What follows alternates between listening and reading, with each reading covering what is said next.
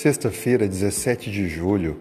Esse é o nosso último podcast da semana, falando sobre o tema Olhando as pessoas pelos olhos de Jesus. Nós aprendemos que as pessoas são muito importantes para Deus e Ele olha de maneira especial para cada um de nós. Aliás, a Bíblia descreve que fomos criados à imagem e semelhança do Senhor. Assim sendo, aprendemos a importância de dedicarmos um pouco mais de tempo, atenção, cuidado, esforço às pessoas que Deus tanto ama, olhando para elas não com um olhar de julgamento, não fazendo juízos ou qualquer consideração negativa, mas sempre encontrando oportunidade de levar essa pessoa até Jesus, tornando ela uma pessoa melhor.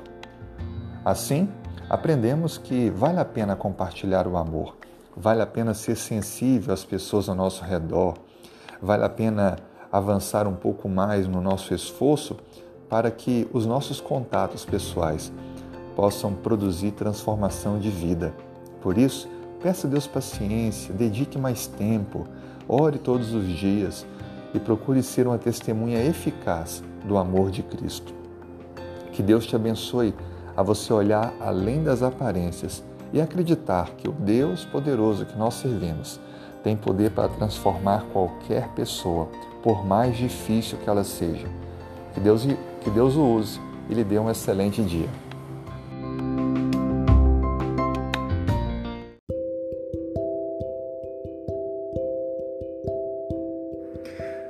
Sexta-feira, 17 de julho, se puder, vamos orar juntos?